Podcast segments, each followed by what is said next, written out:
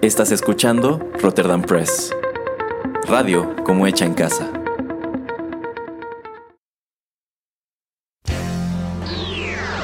He-Man y los One Hit Wonders del universo. Yo soy Adam, príncipe de Eternia y defensor de los secretos del castillo Grayskull. Él es Pereira, mi más querido amigo. Fabulosos y secretos poderes me fueron otorgados el día en que levanté en alto mi espada mágica y dije... ¡Por el poder de Grayskull! ¡Ya tengo el poder!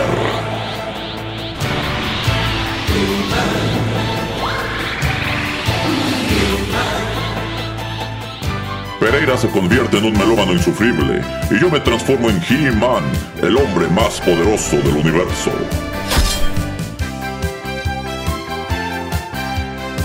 Solo tres seres comparten este secreto. El señor Álvarez, el padrino Larios y Erasmo. Juntos defendemos los One Hit Wonders del universo de las demoníacas fuerzas de Skeletor.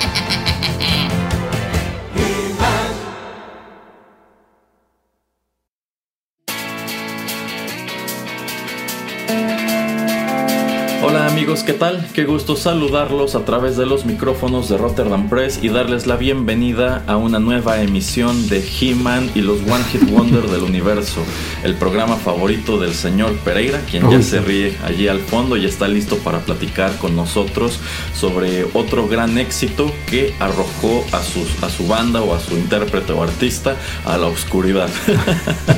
y en esta ocasión creo que estaremos platicando sobre otra agrupación de la cual yo creo que la gran mayoría no conoce otra cosa más que ese gran éxito, el cual de hecho es considerablemente reciente comparado con otros que ya escuchamos hasta este punto. Entonces digamos que tanto ustedes como nosotros venimos más o menos a tientas en lo que respecta a esta emisión. ¿A quiénes estaremos escuchando en este programa, señor Pereira? Vamos a escuchar a Foster the People.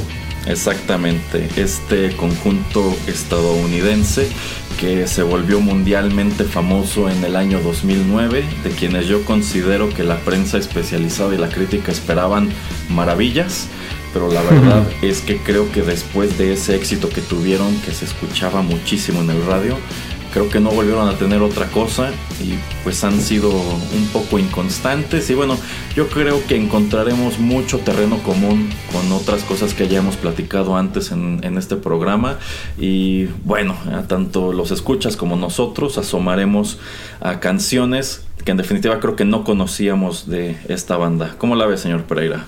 Me parece excelente. Muy bien, entonces no perdamos más tiempo y vayamos de una vez con música.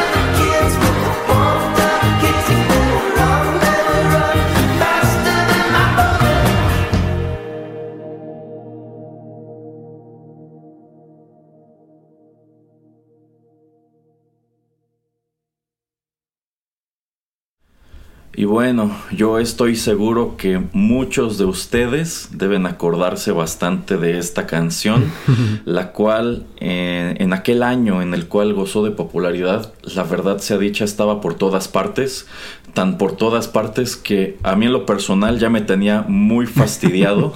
no considero que sea una mala canción, pero precisamente por aquello de que tenías que chutártela en el radio, en comerciales en la televisión, en el radio oh, y en el cine, porque esta canción también estaba muy asociada con una empresa de telefonía.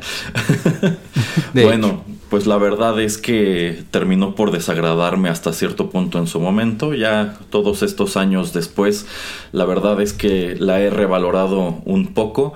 No puedo decir que me guste tanto como para traerla en mi playlist, pero pues tampoco tengo gran inconveniente en escucharla si es que está en alguna de estas estaciones del recuerdo, porque la verdad es que esta canción se hizo vieja muy rápido.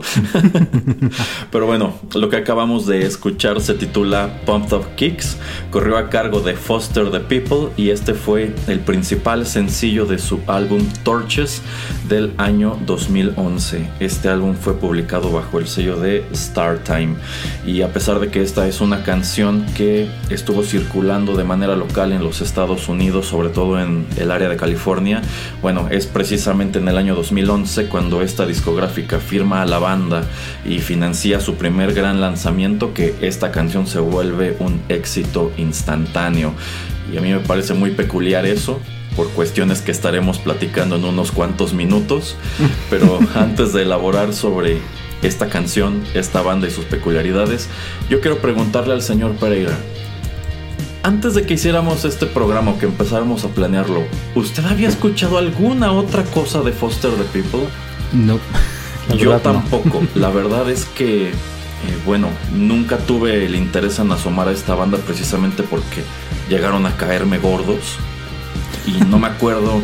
Bueno, o sea, tomando en cuenta lo popular que fue esta canción en su momento y que, insisto, yo creo que a partir de lo popular que fue, pues todo mundo, yo, me imagino que las estaciones de radio y la discográfica le estaban tirando muy fuerte al segundo sencillo de este disco, el cual la verdad es que yo ni siquiera me acuerdo de haber escuchado en el radio. A lo mejor y sí, a lo mejor solamente fue en Estados Unidos, pero bueno, la verdad es que yo no le conocía nada a esta agrupación y nunca había tenido el interés de hacerlo hasta que me puse a hacer investigación para este programa.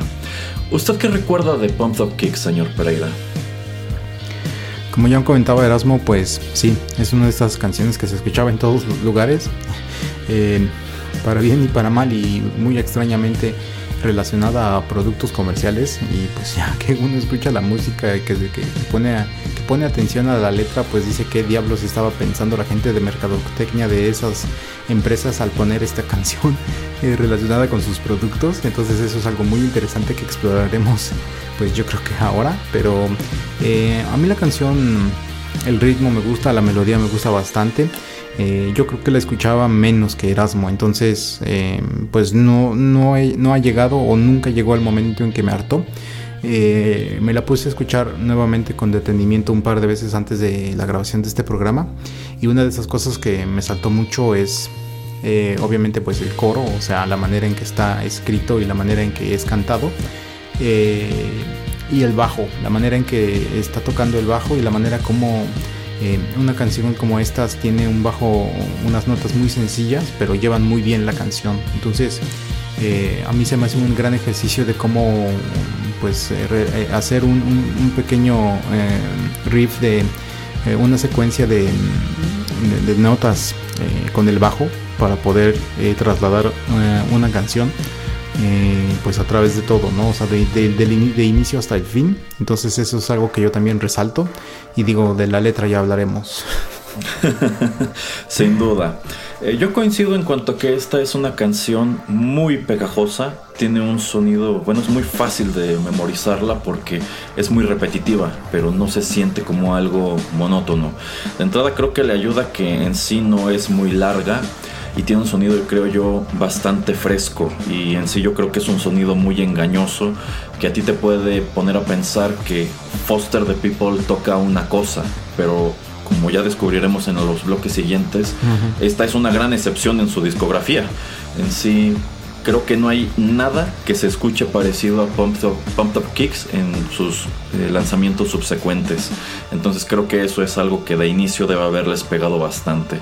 Que el público y la disquera estaban esperando pues una especie de Pumped Up Kicks parte 2 y jamás se lo dieron. Y efectivamente yo creo que esta es una canción en donde el bajo hace absolutamente todo para los detractores de ese instrumento. Quítale el bajo a esta canción y te quedas sin canción. Entonces, eh, pues efectivamente es una figura muy sencilla que se va repitiendo todo a lo largo de la canción, pero es muy efectiva. es, yo siento que el sonido en sí es, es muy chill, ¿no? O sea, yo escucho esto y me imagino que voy manejando muy tranquilo por la ciudad, ¿no? Así como que tan, tan, tan, tan, tan, tan. O no sé, estoy a lo mejor en, en un café platicando con, con, mis amigos, algo así. Entonces, eh, de nuevo yo creo que es curioso que esta canción se haya hecho popular por precisamente por la letra. Yo no sé por qué la discográfica en su momento no le dijo a este chico, ¿sabes qué? Está muy pegajosa tu canción, tiene muy buen ritmo, pero cámbiale la letra, por el amor de, Dios. pero bueno, antes de entrar con eso, nada más un poco de historia de esta banda. Esta es una agrupación proveniente de Los Ángeles, se formó en el año 2009, fue fundada por un chico llamado eh, Mark Foster, quien, bueno, un dato que me pareció muy curioso es que él en sí es originario de Ohio y también desde muy joven se interesó por la música. Pero al contrario de lo que suele suceder en estos casos, eh, sus papás, antes que decirle no, no te puedes dedicar a la música, como que ellos lo empujaron a que sí se dedicara a la música y lo instaron a que se fuera a la ciudad de Los Ángeles a buscar suerte y fortuna y exactamente eso es lo que hizo. Creo que cuando tenía como 17 eh, años o incluso menos. Y este, bueno, eh, estuvo trabajando como músico en esta ciudad y también pues llevando a cabo otras actividades, eh, pero no, tuvo mucho éxito hasta que precisamente en el año 2009 decide formar una pequeña agrupación al lado del baterista Mark Pontius, el eh, bajista y tecladista Jacob Fink y también el guitarrista Sean Chimino eh, y bueno, esta banda originalmente se llamaba Foster and the People, en vista de que él es Mark Foster y bueno, sus otros compañeros eran The People. Sin embargo, al momento de que los fichaban, como ellos habían puesto, en lugar de escribir la palabra and, eh, habían puesto un, símbolo de ampersand, que es pues este como moñito que significa exactamente lo mismo. Yo me imagino que en algunos casos de pronto yo creo que incluso los diseñadores de los afiches eran demasiado jóvenes y no sabían qué era ese símbolo, cómo ponerlo con el teclado y que se lo comían. Entonces, en lugar de que fuera Foster and the People, nada más escribían Foster the People, se dieron cuenta que tenía pues cierto encanto el nombre, además de que puede interpretarse así como hasta como si fuera un enunciado, como Foster the People del verbo eh, foster, como, como procurar, como apapachar, ¿no? Este, entonces se quedaron así ya como, como Foster the People.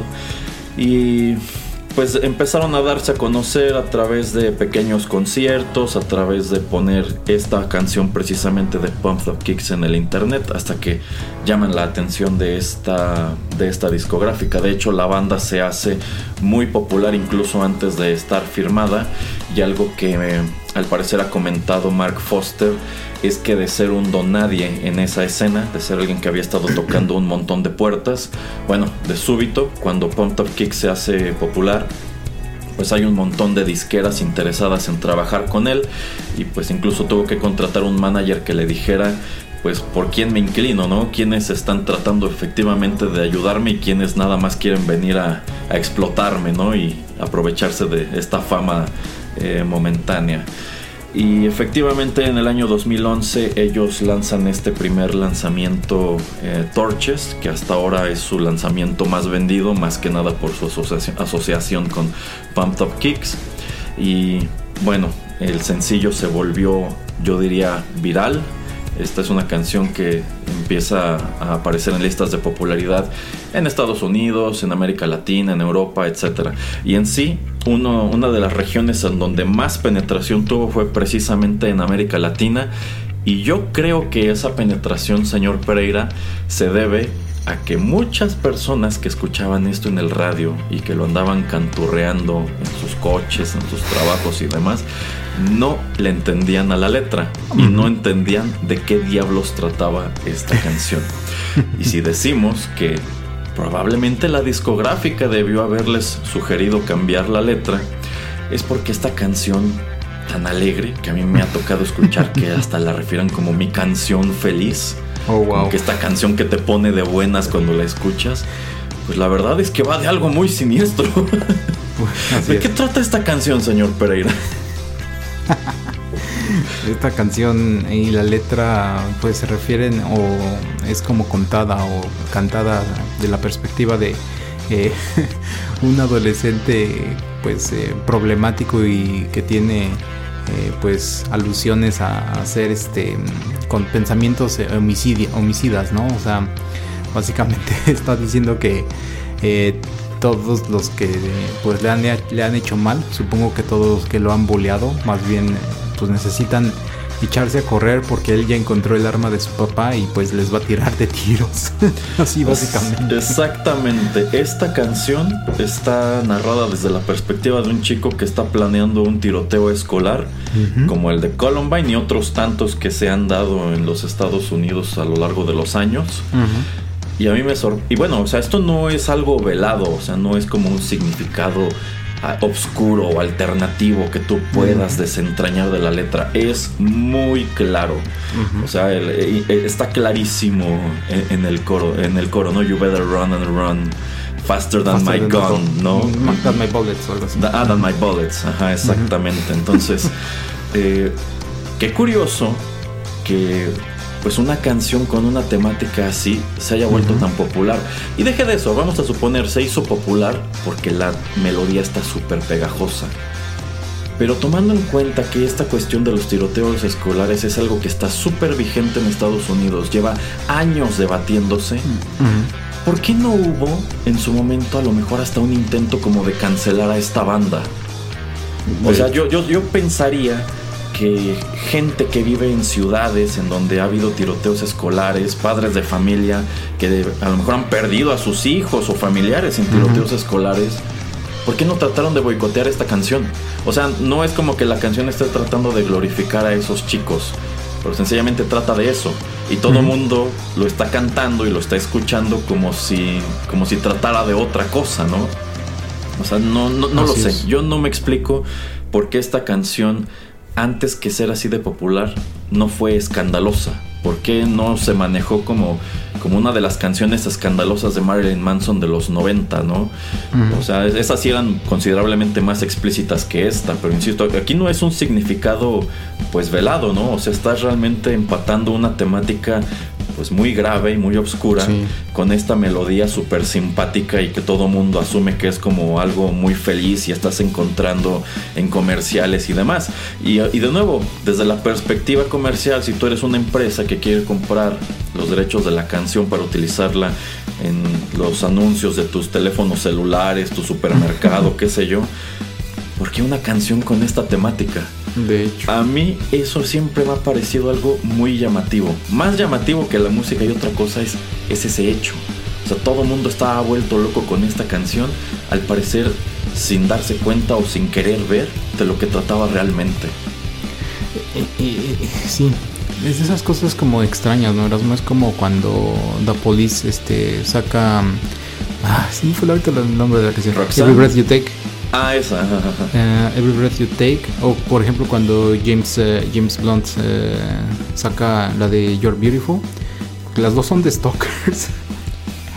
Pero son súper conocidas y son súper cantadas. Entonces es algo como muy, muy interesante lo que pues eh, yo creo la melodía hace. O sea, la manera en que está cantada, la manera en que la música eh, lleva a, a- a la canción, lleva a la letra. Yo creo que eso es lo que hace o lo que causa que estas canciones pues se conviertan en famosas, que la gente las cante. Y lo que ya comentábamos al inicio de pues el, yo creo que aquí el- el- lo que lo hace tan poderosa, lo que lo hace tan especial, icónica, es la manera en que se, se cantan los coros y también este, la manera en que el bajo está llevando la canción de principio a fin. Em, que, que sí, es, es extrañísimo, pero pues cuando te pones a, a- a, ver la letra. Y yo creo que alguien que pues tenga un inglés intermedio puede interpretarla, ¿no? Muy fácilmente. Entonces, sí, también no, me explico cómo empresas de muchos países pueden tomarla y decir, ay, no, pues esto es lo que me va a identificar. Así es como voy a poder vender mis productos. Digo que, sí, sí. No. Compra mi celular y corre rápido, porque ahí te van los balazos. y yo creo que tal vez algunas personas alzaron la voz en, pues sí, hace ya casi 10 años, hace 10 años más o menos pero supongo que no fue tanto que la gente no les prestaba atención porque pues yo creo que había otras cosas que con las que preocuparse. Supongo también que cuando sale esta canción pues es ese periodo donde estamos saliendo de la crisis financiera. Entonces yo creo que también eso como que pues le quita un poco de atención o el foco a, todo lo que está sucediendo o todo lo que nos está contando esta canción. Eh, porque pues por otra por otro lado otras razones o otros motivos la verdad no encuentro no, no, la verdad es que no. O sea, yo creo que la popularidad de esta canción viene pues sobre todo de la música. Sí. Yo creo que realmente allí lo que sucedió es que pues nadie le estaba prestando atención a lo que decía. no sé si por negación, no sé si, bueno, en el caso de América Latina supongo que porque pues mucha gente al escucharla en el radio realmente no entendía de qué trataba, ¿no? Eh, entonces sí, me parece curioso y pues me remonta un poco a lo que platicábamos en el programa de New Radicals, de que esa era una gran queja que tenía Greg Alexander sobre, pues sobre esta canción que él escribió, que fue muy, muy, muy popular también este, a finales de los 90, de que pues en realidad era, era una canción de protesta y al parecer pues nadie le había prestado atención al mensaje. Pero esa es una canción donde podríamos decir que ese mensaje está pues ligeramente velado. Si hablamos en estos ejemplos que da el señor Pereira, por ejemplo, eh, eh, Every Breath You Take de The Police, pues incluso tú podrías interpretarla o tomarla desde la perspectiva de que pues, es una canción romántica, ¿no? De alguien que está enamorado de otra persona, que pues, no sé, está tan embelesado que anda siempre como viendo lo que hace y no sé, ve todo color, todo lo que hace es color de rosa y así, ¿no? Cuando, pues bueno, igual puedes tener esta otra interpretación de que es alguien que está acosando a otra persona. Pero insisto, yo creo que aquí lo, curioso del asunto es que es algo, es algo muy claro. O sea, agarra esta canción y ponla en un disco de Marilyn Manson y, no tienes un One Hit Wonder, tienes un gran escándalo. Y más en un país como Estados Unidos.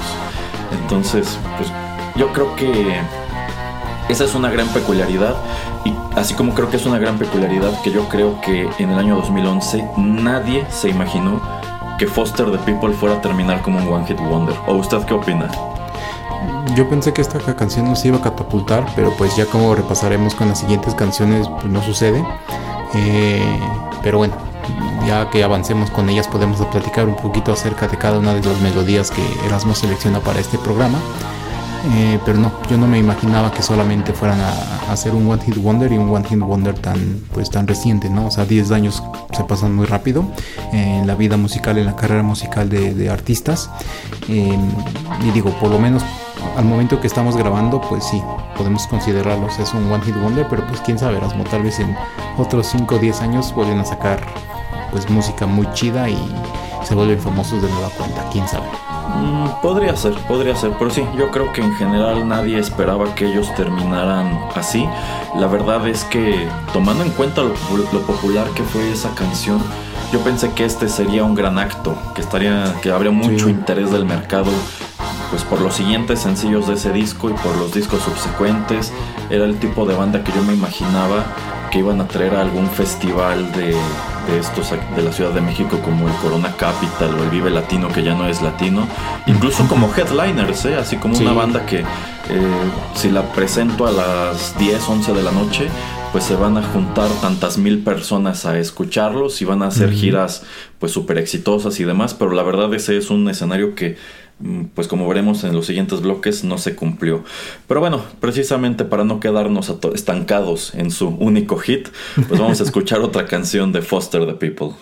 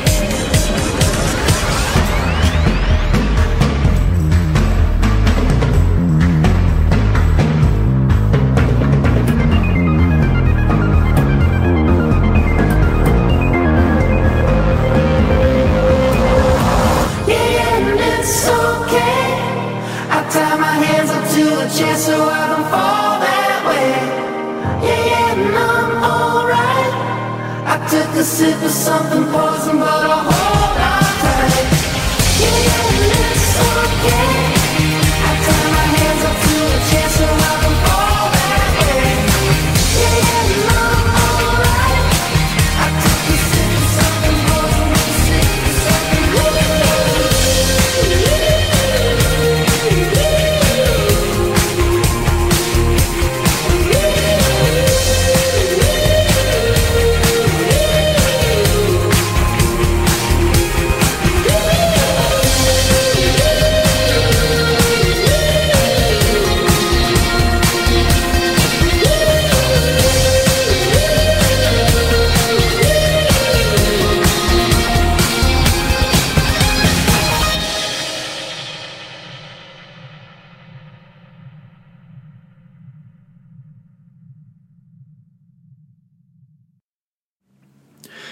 De regreso. Lo que acabamos de escuchar se titula Helena Beat. Este fue el segundo sencillo que se desprendió del debut discográfico de Foster the People, Torches. Es decir, si ustedes encontraron Pumped Up Kicks en el radio, en la televisión, en los comerciales en el año 2011, y tuvieron el interés suficiente para seguir un poco de cerca la trayectoria de esta banda, esto fue lo segundo que arrojaron al mercado. En Estados Unidos seguramente es una canción que estuvo sonando con cierta insistencia en el radio, precisamente como para probar suerte si la banda podía tener, bueno, tenía potencial más allá de Pumped Up Kicks, pero como ya sabemos, demostró no tenerlo. Eh, no estoy seguro si esta canción también llegó a sonar en el radio aquí en México. Yo por lo menos no recuerdo haberla escuchado nunca. De hecho, estoy seguro que nunca había escuchado esta canción antes de comenzar a juntar música e información para este programa. Pero creo que si algo podemos constatar es que efectivamente, al momento de brincar de Pumped Up Kicks a Helena Beat, nos encontramos con un estilo de música totalmente distinto. Probablemente si tú compraste este disco en el año 2011, en el año 2012, esperando que Foster the People fuera una banda como de este rock simpático, incluso como con tintas de folk, creo que te hubieras llevado una gran decepción al darte cuenta de que en realidad nada, ninguna otra cosa se parecía a Pumped Up Kicks. ¿Qué le parece, señor Pereira? Sí, efectivamente, em, cuando me puse a escuchar esta canción, em, lo que pues se me pareció mucho fue a este tipo de otras agrupaciones que son más tecnopop eh, de los años 80, de finales de los años 80. De hecho, esta canción eh, se me hace reminiscente un poco al estilo que manejaba Depeche Mode, pero un Depeche Mode pues mucho más popero. Eh, y bueno, con algunos aspectos de, de, lo que era la música también de, yo creo, de Aja. Eh, y no sé si Erasmo va a concordar conmigo o no, pero se escucha un poquito también como música de Kraftwerk para mí, Erasmo. Eh, sí, sí, de hecho, eh, bueno, algo que también investigué preparando, preparándome para este programa es que en realidad Mark Foster parece tener una gran afinidad por la música electrónica. De mm. hecho, bueno, antes de que él formara esta banda en el año 2009, él ya había estado trabajando como músico en Los Ángeles durante muchos años y entre otras cosas había estado trabajando como DJ y al parecer es algo que no ha soltado. O sea, además de tener este conjunto que sigue activo a pesar de que su discografía es súper pequeña y ya tiene rato que pues no arrojan un disco como tal. Eh, pues él ha seguido trabajando en, ah, bueno, ha seguido haciendo colaboraciones, ha seguido como DJ y demás. Entonces, eh, yo creo que incluso para él, Pumped Up Kicks debe ser una gran excepción porque efectivamente, como ya escuchamos aquí y como escucharemos en los siguientes bloques, pues la electrónica es algo que está, que es muy cercano a él. Entonces, mientras que tú escuchas Pumped Up Kicks y suena incluso como una balada acústica, bueno, aquí en, estos otros temas, los sintetizadores tienen muchísimo más protagonismo. Y sí, yo creo que efectivamente Depeche Mode, Kraftwerk y ese tipo de conjuntos deben contar entre las influencias de este chico. Sí, em, digo, es, interesante, ¿no? O sea, como muchas veces en, ciertos eh, álbums, pues como ya comentaba Erasmo, em, por ejemplo, en, esta, en este álbum de Torches, eh, Pumped Up Kicks, es la canción que mm, pues es como el, que es el diferencial, ¿no? Es así como que la cosa que, no cabe o que no exactamente en, embona en esto. Em, que bueno, hay a veces ese tipo de canción especial que eh, pues quieren o las discográficas deciden lanzar primero y pues mucha gente después trata de escuchar el, álbum completo como ya comentaba Erasmo y se empieza a decepcionar. Entonces pues es bastante interesante lo que sucede eh, con esta banda y con esta canción que pues sí es el segundo sencillo pero pues yo creo que también la manera en que está cantando eh, este chico, eh, las dos canciones, pues no se parece muchísimo la voz una con la otra, entonces también eh, podrías confundirlo bastante con hasta otra agrupación. sí, la verdad es que aquí ya tienen un sonido un poco más genérico y bueno, algo que igual olvidé mencionar en el bloque anterior es que pues la gran mayoría de nosotros conocemos Pump Top Kicks en su versión de estudio. Pero si ustedes buscan cómo suena esa canción en vivo en los conciertos de esta banda, la verdad es que no se parece. Porque de entrada, bueno, el, bajo que se escucha en la versión de estudio, yo estoy casi seguro que era un contrabajo, no era un bajo eléctrico. Y cuando la tocan en vivo, pues se, escucha como una canción precisamente más eléctrica, más escandalosa e incluso la tocan más rápido, como que pierde como que este sonido de chill out, ¿no? Así como una canción alegre y medio tranquila. Eh, pero bueno, eh, suponiendo, señor Pereira, que Pumped Up Kicks jamás hubiera existido y que el primer lanzamiento de Foster the People hubiese sido Helena Beat, ¿usted cree que la historia de esta banda habría sido distinta? Mm, yo digo que sí, porque eh, como digo, es, es un sonido eh, muy parecido a lo que teníamos en los 80s, tal vez un poco más eh, de refresco. Em, la voz va bien con, todo lo que va en la música aquí y como les digo, cuando escuchamos pues este eh, como está cantando Mark Foster, a mí como que yo estaba pensando como que se le parece mucho la voz a alguien, pero todavía no puedo como definir a quién. Em, y tal vez hubieran tenido un éxito un poco más discreto, pero hubieran empezado como a, yo creo que a juntar una fan base, eh, pues tal vez un poquito más lentamente, pero pues algo más estable, algo que tuvieran un follow eh, pues más durable em, y que fuera creciendo entre que más sacaban álbumes. Em, que a veces es cuando lo que sucede, ¿no? Que, sacan un, un super hit y pues como la fanbase no, no se ha creado, no está establecido, como que también esa gente que llegó o que eh, fijó sus ojos y sus oídos hacia tu música, pues rápidamente también puede fijarlos a, lo, siguiente que es hot, a lo siguiente que está pues eh, hasta arriba de, las charts de, música. Eh, entonces yo creo que sí, hubieran tal vez tenido un éxito mucho más pequeño, pero pues yo creo que de esa manera hubieran podido como construir un poquito más su música, desarrollarla mejor y pues con más paciencia y con menos presión crear otro tipo eh, de canciones que tal vez hubieran sido más reminiscentes a esto, a este pop pero pues siguiendo por, por un buen camino, teniendo éxito tal vez un poquito incremental y no tan exponencial como lo que sucede después de Pump Talk.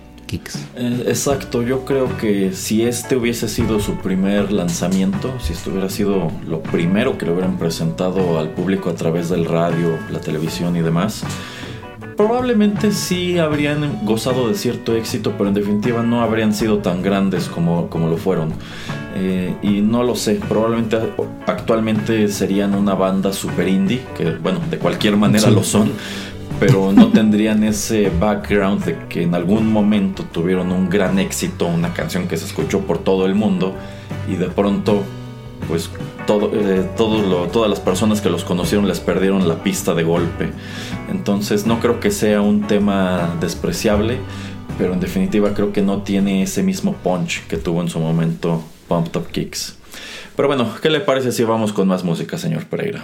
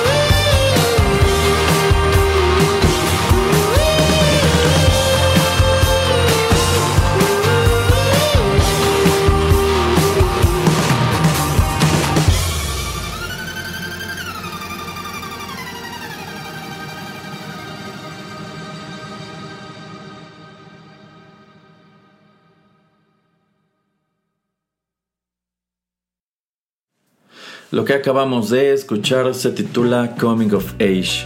Este fue el primer sencillo del álbum Supermodel que salió al mercado en el año 2014, esta vez de la mano de Columbia Records.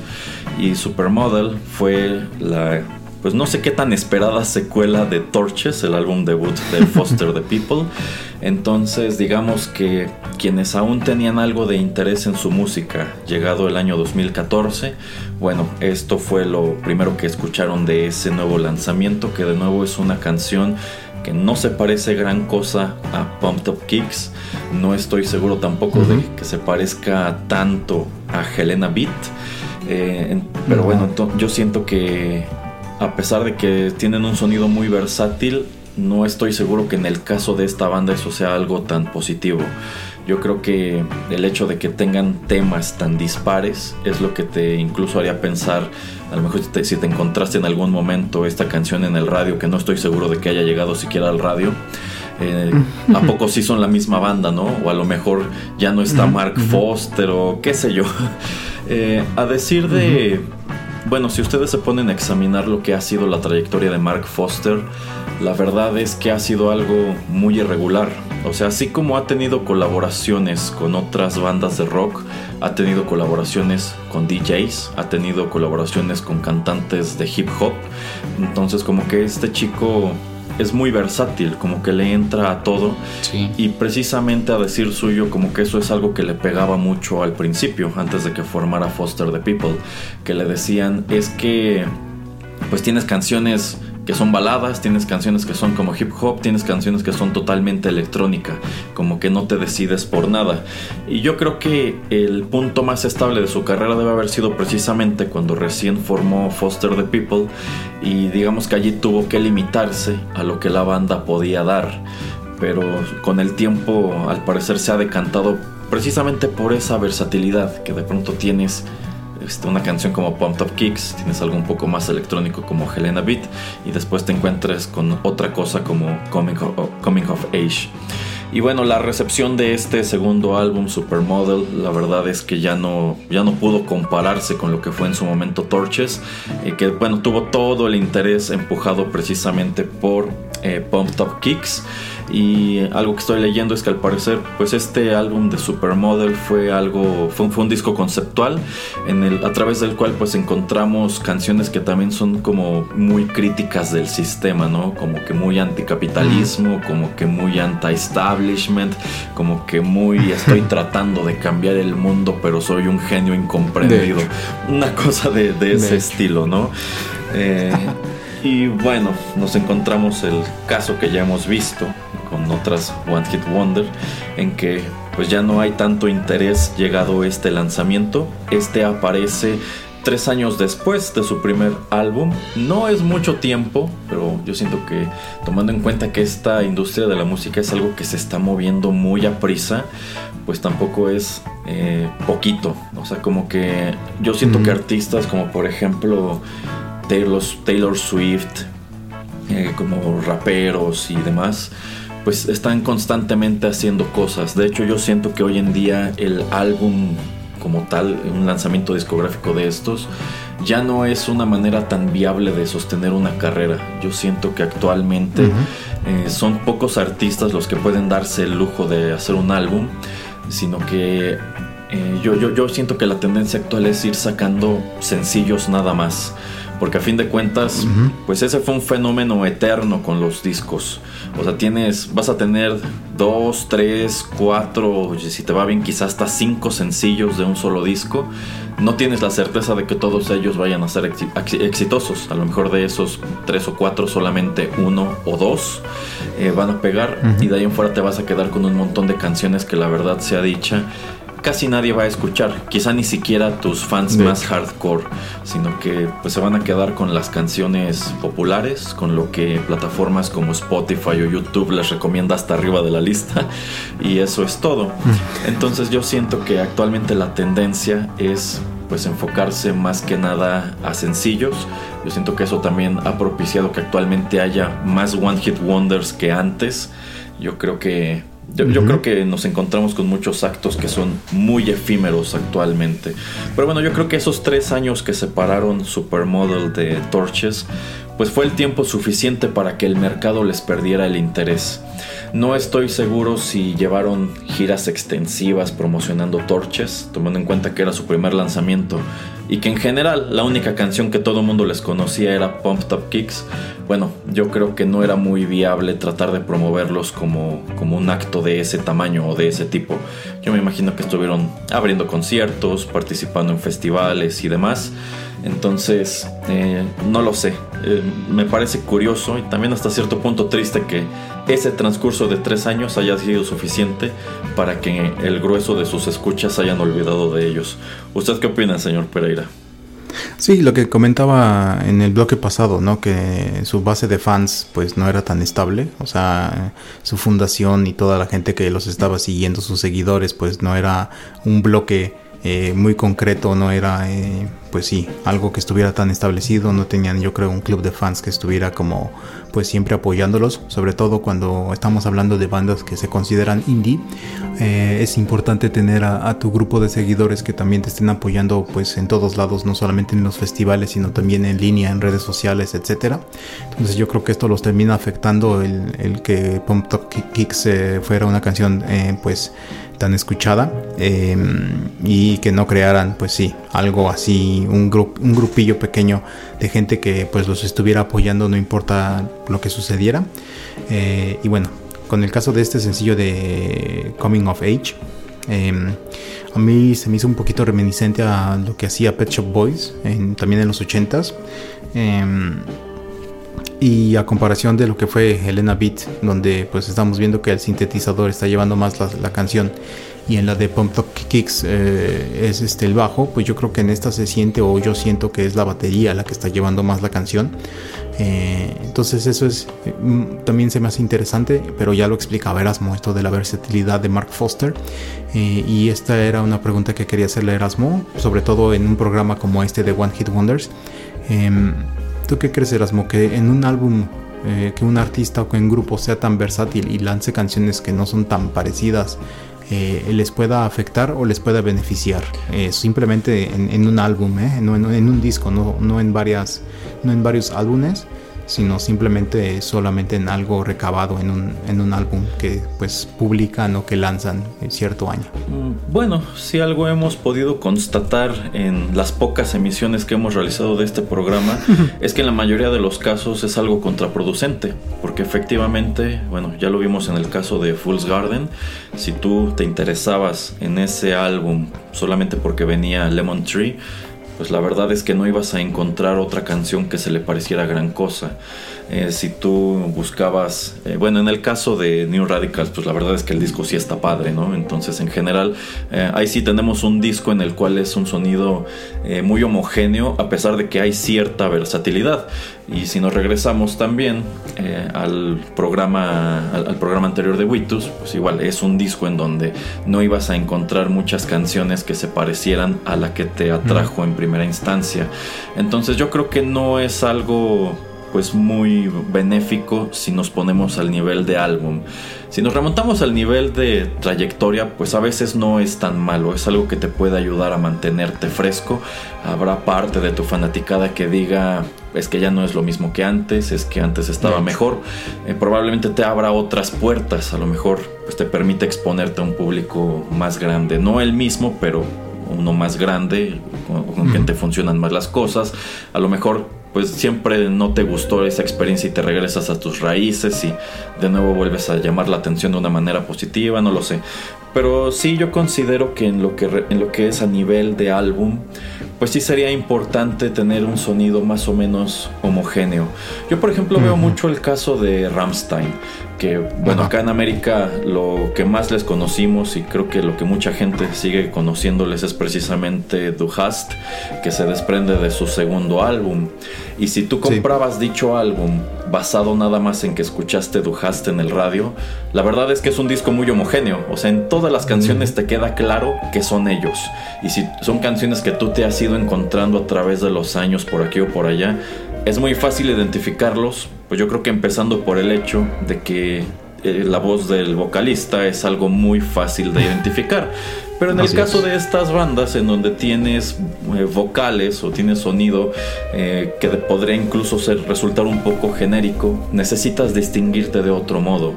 Entonces Así yo es. creo que Torches habría sido un disco más afortunado si hubiera contado, aunque fuera con otra canción, más o menos del corte de Pump Top Kicks o si o, o, no lo sé si hubiera tenido canciones un poco más apegadas a ello. Y yo creo que esa es una regla muy común de todos estos actos considerados one hit wonder que esa canción famosa por lo regular suele ser una gran excepción en, es, en el álbum al que te asomes. O sea es algo que a ti te atrae y cuando decides profundizar un poco más en la discografía sorpresa sorpresa por lo regular no tiene nada que ver con eso que te gustó. Y es precisamente eso lo que ocasiona que digas, bueno, entonces pues mejor no les sigo buscando, ¿no? Ya para, para qué me esfuerzo si ya escuché de a lo mejor tras tres o cuatro canciones, ninguna me gustó, entonces dudo mucho encontrar otra cosa que me guste en el resto de los discos que no conozco. Eh, probablemente eh, Foster the People se habría beneficiado mucho de eso. Que en lugar de arrojar como segundo sencillo Helena Beat, hubieran hecho una canción que fuera un rip-off muy descarado de Pump Top Kicks y ya, con eso puedes mantener un poco, bueno, puedes mantener el interés un poco más de tiempo. hay otros casos muy curiosos este, en donde X cantidad de años después, actos considerados One Hit Wonder se fusilan a sí mismos y hacen copias al carbón muy descaradas de la única canción que les dio resultado en su momento en aras de ver si pues pueden volver a brillar, ¿no? O sea, en este momento me viene a la cabeza un ejemplo muy claro, pero no lo voy a mencionar porque quiero reservarlo para una, una siguiente Uh. emisión. porque creo que igual es un caso muy interesante. Cliffhanger. Sí, aquí. sí, exactamente. Ahí les quedó ese, ese cliffhanger. Sí, nada más para cerrar el bloque, concuerdo pues con todo lo que está diciendo el señor Erasmo. Y bueno, claros ejemplos de estas tres melodías que acabamos de escuchar, donde pues el vocalista es el mismo, pero pues por lo menos es mi impresión y creo que no me dejará mentir Erasmo de que eh, pues las tres melodías, la, voz se escucha totalmente diferente. Entonces sí, es algo como que también puede llegar a afectar y que pues es luego bueno que en, otro tipo de agrupaciones ya sea Rammstein, por ejemplo en Foo Fighters, pues en Depeche Mode, que reconocemos quién es el, el- el- el vocalista y de esa manera también podemos reconocer pues la agrupación que está detrás de esa melodía de esa canción. Exactamente. Ahora sí que tú ponme por separado estas tres canciones que ya escuchamos en tres momentos distintos de mi vida y de ninguna manera pensaría yo que son la misma banda. Y de hecho ahora que escuchemos la cuarta y última, constataremos exactamente eso. Así que vamos con música.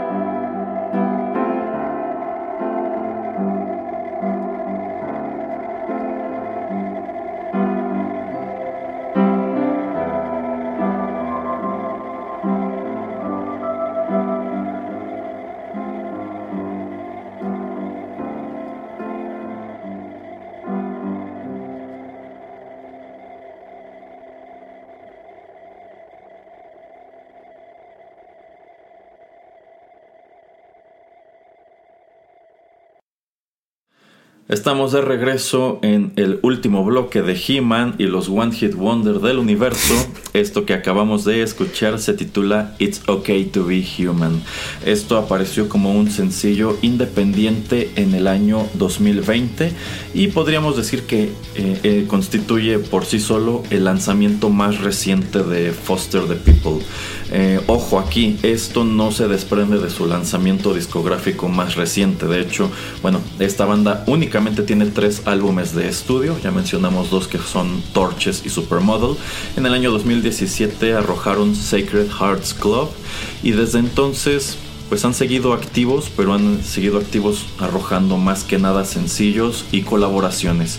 Y de entre ellas, bueno, pues lo más reciente que han arrojado, pues firmado por ellos y que no sea una colaboración o algo que escribieron para alguna recopilación o antología es precisamente esta canción titulada It's Okay to Be Human, la cual por cierto, bueno, esta es su versión original, pero creo que tiene un par de remixes y de nuevo nos encontramos con lo que ha sido la constante de este programa. Ninguna de las canciones se parece entre sí. Esta se escucha como muy como muy atmosférica, como muy este, no lo sé, ambiental, muy electrónica. Entonces, eh, pues sí, son creo yo cuatro canciones que de nuevo, escúchalas en cuatro ocasiones distintas, en cuatro lugares distintos y probablemente no te pasaría por la cabeza que se trata de la misma agrupación. Y ya que mencionábamos aquello de que hoy día la tendencia parece ser precisamente esta de inclinarse por los sencillos y estar sacando un sencillo o dos cada año en lugar de un disco cada 3, 4, 5 años o cada dos años. Bueno, yo creo que sí es una manera pues más sencilla de estar vigente, de tener presencia en el mercado. Y yo creo que si Foster the People actualmente está trabajando de este modo es porque igual tienen claro eso. Realizar un álbum conlleva mucho trabajo, es algo que te puede mantener lejos de los escenarios o de una gira hasta un año, dependiendo qué tan problemática sea su producción o qué tan, qué tan bien tengas ensayadas las canciones y demás. Y bueno, el resultado a veces es precisamente lo que ya encontramos. Tienes discos en donde la gente solo conoce una canción o dos o ninguna. Entonces, supongo que esto es apostarle más a la segura. Irte con sencillos que quizá ya ni siquiera están saliendo en formato físico, es decir, no hay, no hay un disco, sino que es únicamente un lanzamiento electrónico que tú estás difundiendo a través de Spotify, Pandora, YouTube, etc. ¿Qué le parece esta canción, señor Pereira? Em, ah, se me hace como que tiene mucha influencia tipo John Lennon. Yo creo que es más bien por eso del piano. Eh, y para mí se escucha mucho como lo que la música que, producía, que, realizaba The Postal Service, esta agrupación. Y también se escucha muchísimo para mí como este álbum ah, titulado Transatlantism de Dead Cup for Cutie. Em, entonces es algo así como que por lo menos la, manera en que yo la escuché, yo dije, put, o sea, como que, se, como que me acuerdo mucho de esos como tres eh, referencias.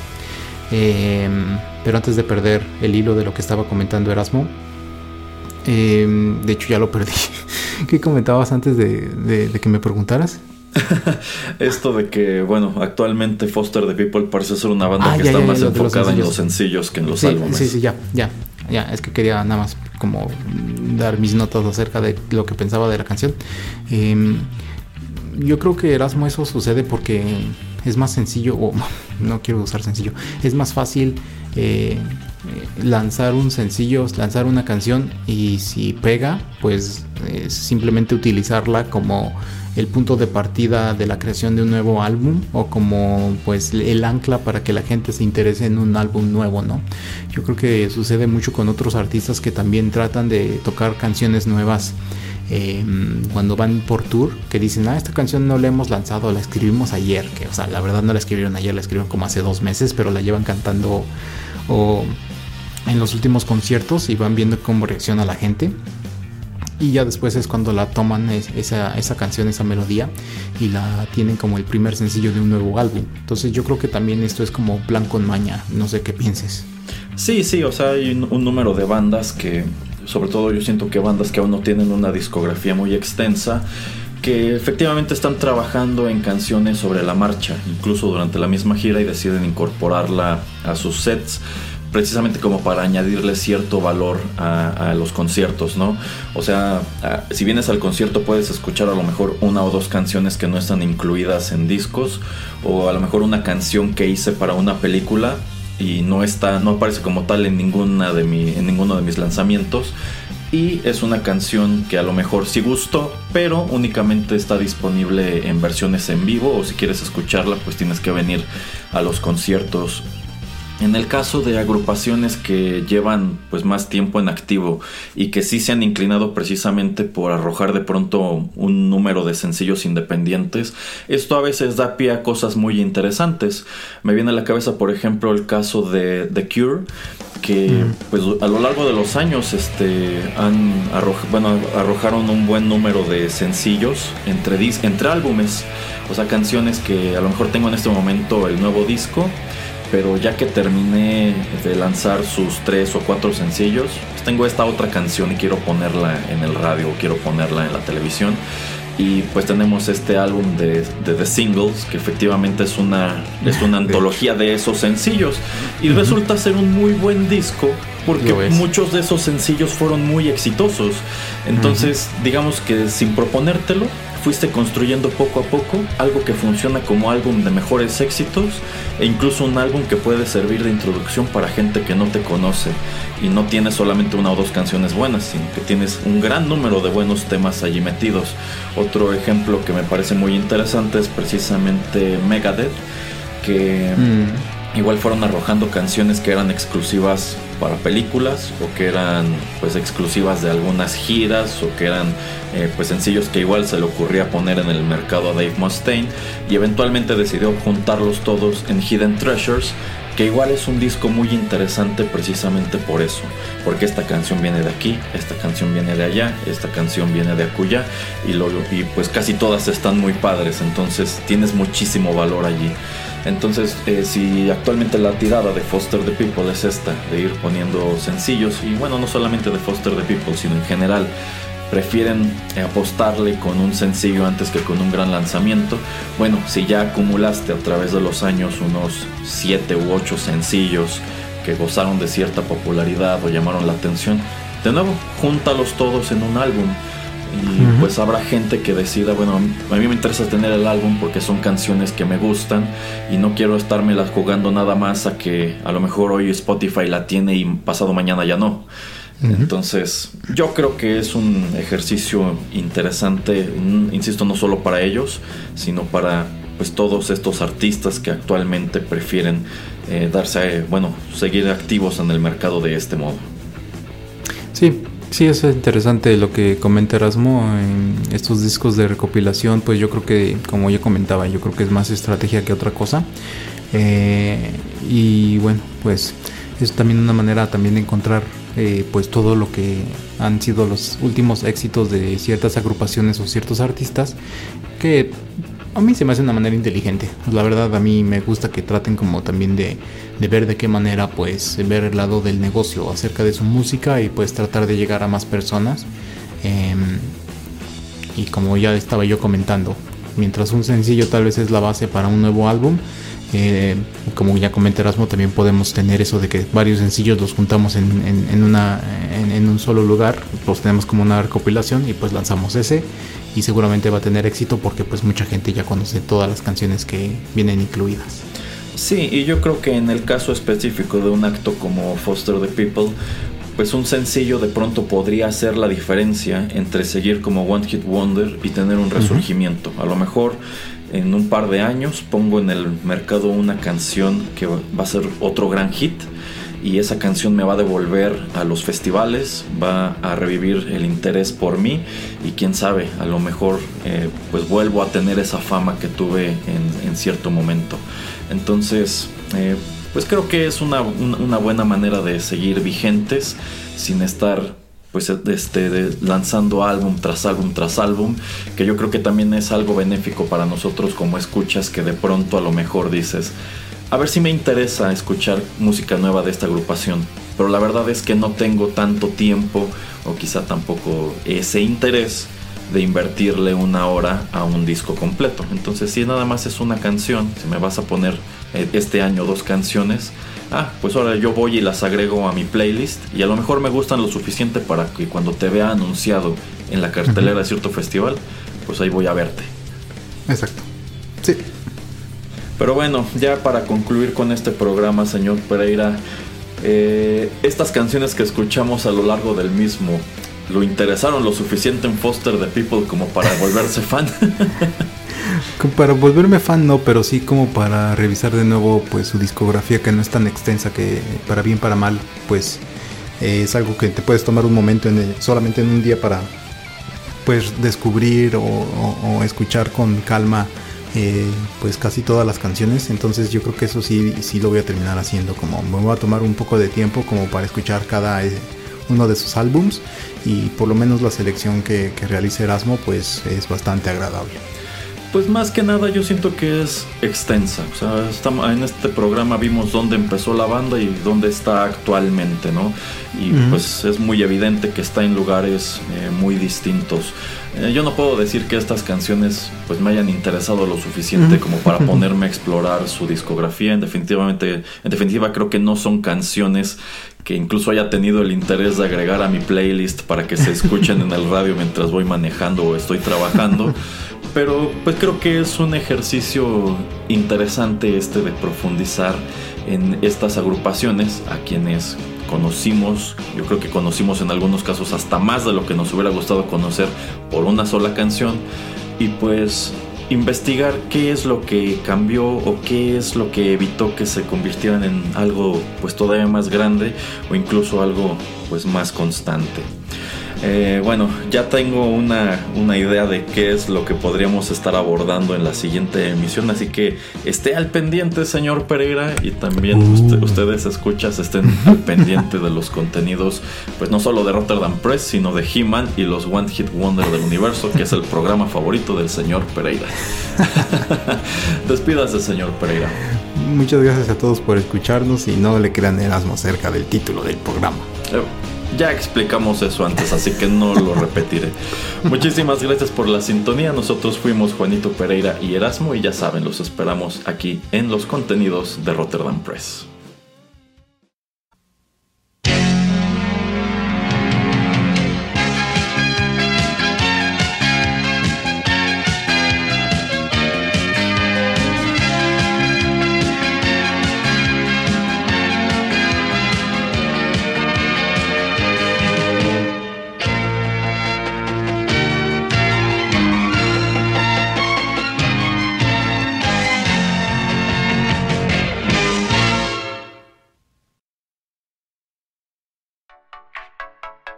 Estás escuchando Rotterdam Press. Radio como hecha en casa.